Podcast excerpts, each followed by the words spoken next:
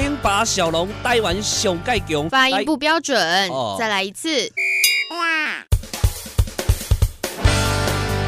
零八小龙台湾上盖强，来自高雄，精彩故事传说来甲大家讲，欢迎大家到店来捧场。零八小龙。哎呦，我们所有的听众朋友们，大家好！欢迎大家再一次啊来收听咱们的这个零八小龙啊啊，小龙这个上一次为大家讲到的是《北次山经》的这个第一小段啊，咱们接下来继续讲，因为其实。其实想想要把这个《山海经》全部讲完哦，可能要花上好一段时间。不过没关系，咱们慢慢来。一开始讲到《北山经》的时候，对不对？你看《北山一经》、二经，也不过就这么过来了，对吧？啊，我相信《山经》呃，《三经》呢也是很快就会过去。来，奇怪，讲到这种东西哦，呃，不自主的舌头就卷起来。来，《北山经》，咱们上一次讲到天池山，天池山上有个东西叫飞鼠，飞鼠台湾也有啊，台湾也有，这个是算是呃分布蛮广的一个生物了啦。虽然大家不容易见到，但是你要说这个飞鼠很稀有吗？是世界级的稀少呃这个稀有动物嘛，也倒也不至于，对吧？好，好，这个上次讲到天池山，天池山再往东三百里就到了阳山，太阳的阳。阳山其上多玉，其下多金铜啊，矿藏是非常的丰富。其实北山经从一金二金到现在，都发现他们的矿藏是蛮丰富的。当然，你不能以现在的角度来看，现在不知道是不是采光了。但是在当时写出这一本书的时候，我相信呢，这个他们的矿藏还是非常非常的丰盛的哦，因为也没有办法像现在一样用科技的力量去大规模开采嘛啊。来，阳山其上多玉，其下多金铜。有兽哦，是有生命的哦。有兽焉，其状如牛，而赤尾像牛，红色的尾巴。其颈肾，呃，颈上面肾是肉瘤的意思哦，就是脖子上面长了一颗瘤，长了一颗瘤啊，感觉是这个蛮悲哀的一个生物，不知道是恶性肿瘤啊，没有了。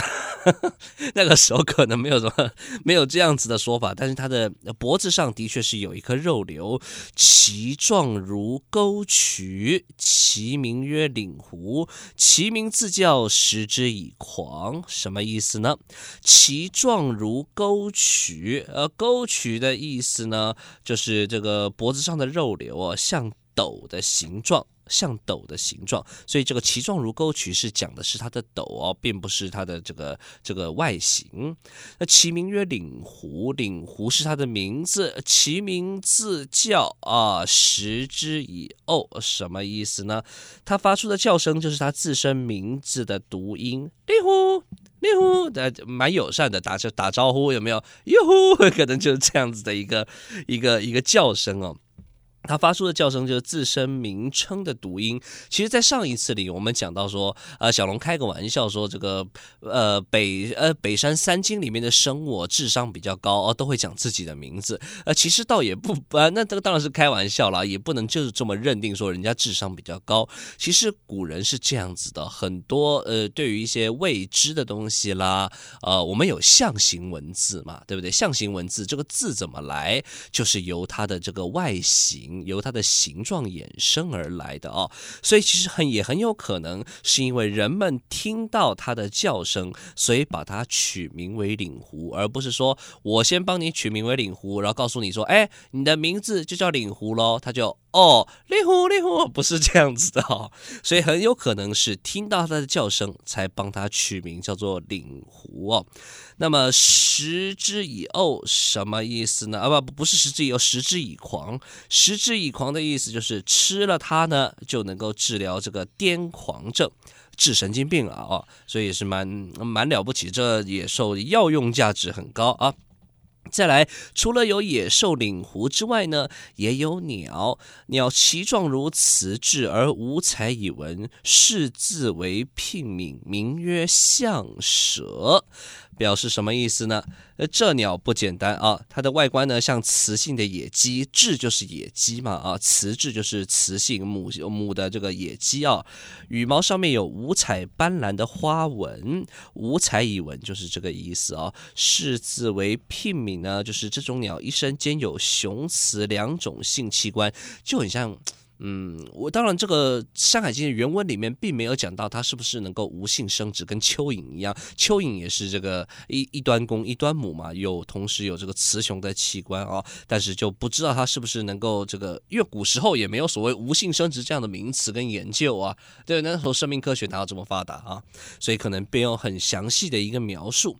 它的名字呢倒是叫做象蛇，同样它发出的叫声便是自身名称的读音。啊，所以这个小龙呢，其实小龙比较偏向我刚刚说的那样子啊，因为我听到你的声音，所以我才把你的名字啊，把你这个你的叫声呢，直接取名为你的名字，方便好记。我听到叫声就知道是你，对不对？我听到你的声音，我就知道你叫什么名字。所以这个象蛇呢，它的叫声也是自身名称的一个读音呢。也是蛮方便的了，这样取名啊。那么这个除了这个有蛇，呃，不，有这个鸟、有兽之外呢，同时阳山流水出焉，而南流注于河，其中有赡复之鱼，其状如腹鱼，鱼首而至身，食之以呕。哦，这个流水啊，流河呢是从这边发源，往南流，呃，注于大河之中。其中有赡复之鱼，这什么意思呢？就外观像一般的鲫鱼，长着鱼的头，啊、却是猪的身体。鱼头猪身呢，什么意思？鱼首而至身啊，至就是猪嘛啊，大家大家应该知道这个至就是猪的意思啊。鱼的头，猪的身体，食之以呕呢，可以这个，如果你这不明原因不断的呕吐，肠病毒。等等之类的，哈哈，吃了它的肉呢，就可以这个止吐了啦，可以止吐。现在有时候医院也有所谓的止吐针这种东西，真的有，真的有。这个小龙也是带自己的家人挂过急诊啊，也打过止吐针这样子的一个东西啊。但是在我们古时候当然没有打针嘛，所以如果吃了这鱼呢，啊，就可以治疗呕吐哦。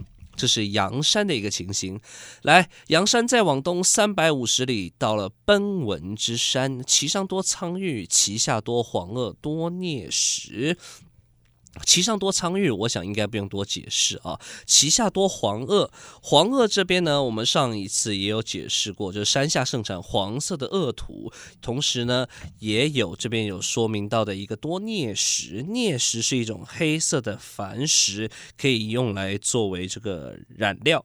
啊，可以作为一种染料。矾石是一种矿物嘛，透明的结晶体，所以其实这边提炼之后呢，是可以作为染料来使用的。镍石这个非常的多。来，奔文之山往北百里，到了王屋之山。王屋，呃，让我想到这个金庸大师的《鹿鼎记》里面也有一个王屋山，上面有个王屋派啊，不知道是不是同样的东西，这个可能就要再考证一下了啊。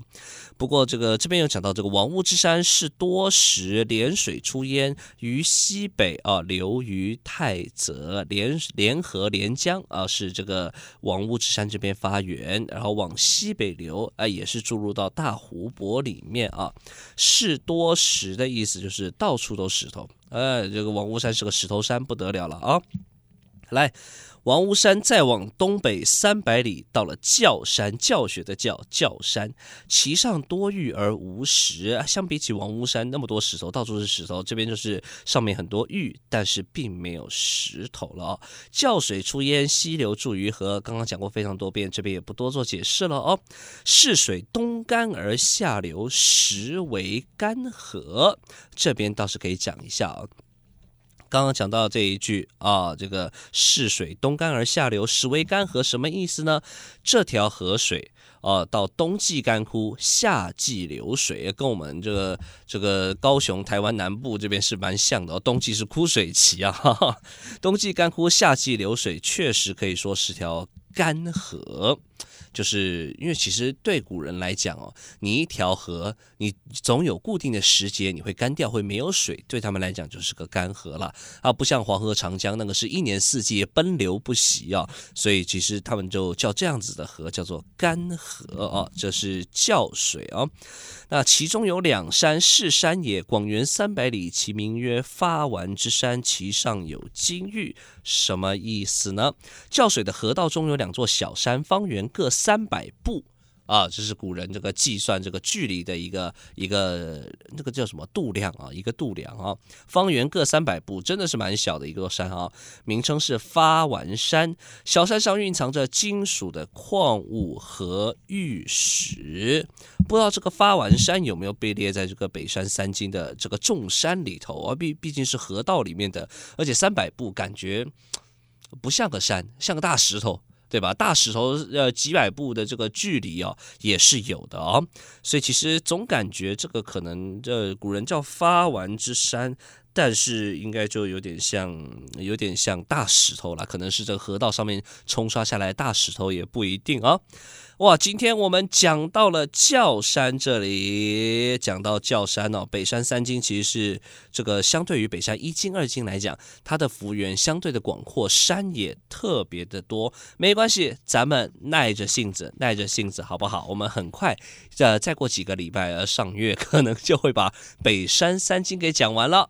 我们今天零八小龙的奇葩山海就进行到这边，我是小龙，期待与您再一次的空中相会。哦，拜拜。